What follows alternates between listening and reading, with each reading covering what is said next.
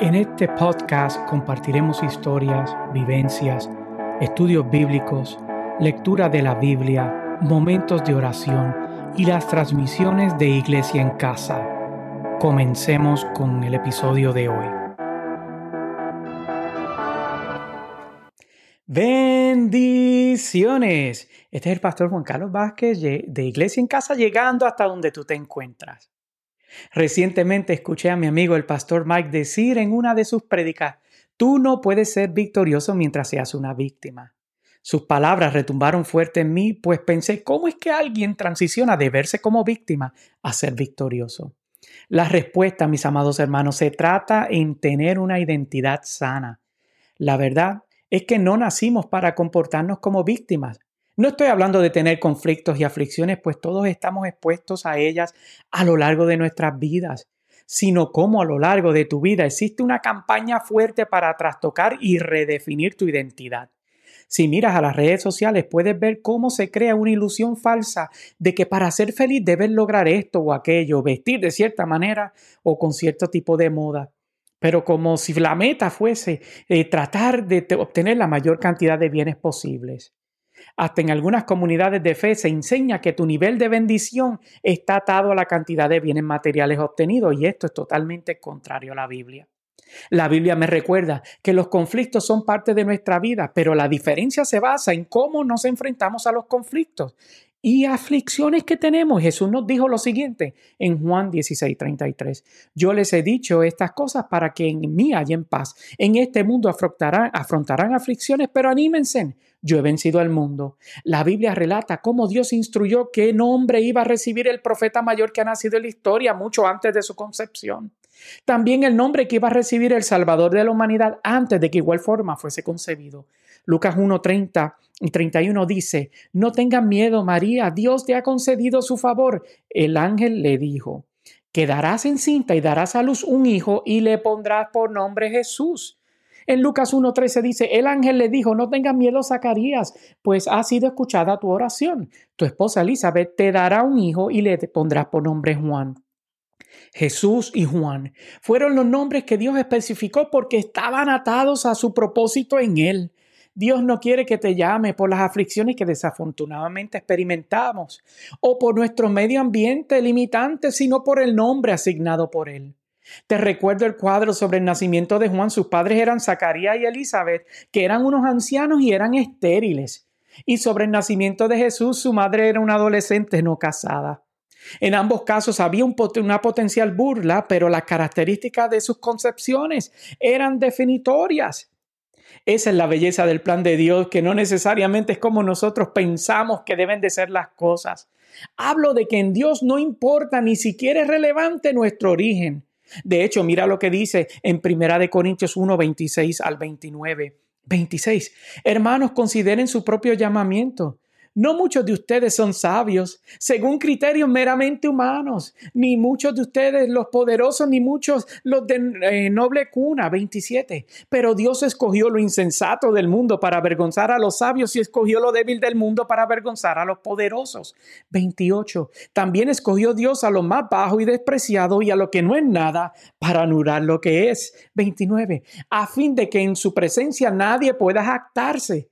Sí es muy cierto que Dios, que sin Dios no somos nada y que la gente va a intentar llamarte por otro nombre diferente al que Él te dio, pero tienes que recordarle que te llamen por el nombre que Dios te dio cuando te redimió. Hace poco vi un post en las redes sociales que me resultaba sumamente gracioso. Te cuento, el dueño de un colmado de comunidad en Puerto Rico decidió que estaba cansado de que algunas personas no pagaran sus deudas. Así que le dio un plazo y les advirtió que a los que no pagaran a la fecha estipulada iba a poner sus nombres en el muro, en su muro y cuánto debía. Algunos de los nombres fueron publicados y leían Abraham el Indio, Julián Bemba, Juan Bizcocho, Rafi Lagartija, Pito Cholón, Cheto, Risitas y así por el estilo, una cantidad de nombres. Las personas deudoras eran identificadas por características o sobrenombres más que por sus nombres actuales. Y precisamente así opera el enemigo, intentando llamarte por lo que no eres o por el infortunio que temporalmente estás viviendo. Quiero decirte que tú no te llamas enfermedad, tú no te llamas muerte, tú no te llamas soledad, tú no te llamas inmundicia. Tú no te llamas desilusión, tú no te llamas fracaso, tú no te llamas depresión, tú no te llamas cobarde, tú no te llamas fracasado. Pero pastor, es que así me siento. Una cosa es cómo temporalmente te puedas sentir y otra muy diferente, que decidas adoptar esa identidad que no te pertenece.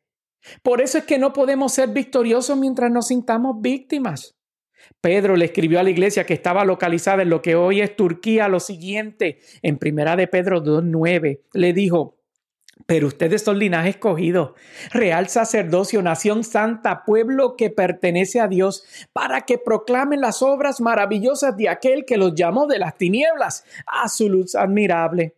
Si esta carta hubiese sido escrita en la actualidad para darte ánimo, invitarte a mantenerte enfocado, no diría algo muy diferente, sino te recordaría lo que eres a través del sacrificio de Jesucristo, de lo que tú te volviste. Te volviste en linaje escogido, en real sacerdocio, en nación santa, en pueblo que le pertenece a Dios, que ha sido llamado a compartir con otros, que en algún momento caminabas por la oscuridad y ahora lo haces en la luz y no cualquier luz, sino en la luz admirable de Dios.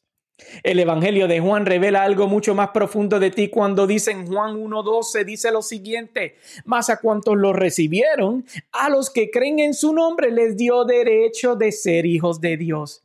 Entonces, nosotros no somos bastardos, no somos indeseados, no somos ups, sino que a través de Jesucristo ahora tenemos derecho de ser hijos de Dios.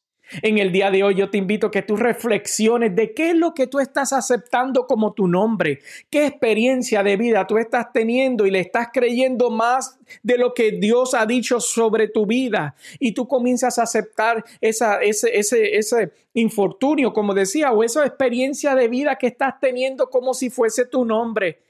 Eso no es lo que tú eres, tampoco te define. Lo que te define y lo que te da a ti identidad, como hablaba al principio, es el sacrificio de Jesús en la cruz del Calvario.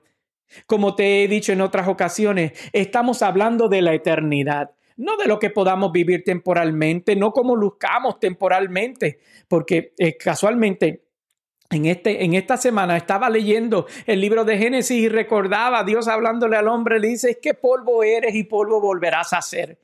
Eso es lo que somos, eso es lo que es nuestra carne. Sin embargo, hay una eternidad en nosotros que es la que debemos de tener a cuenta siempre con Dios.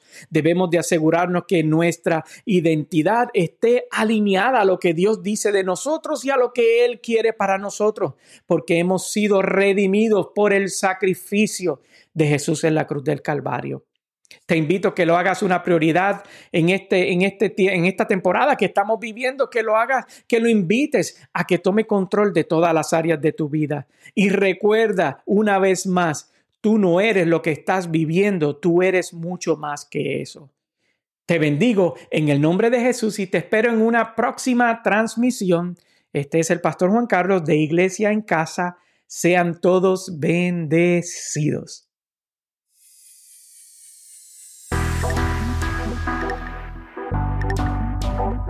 Hasta una próxima transmisión.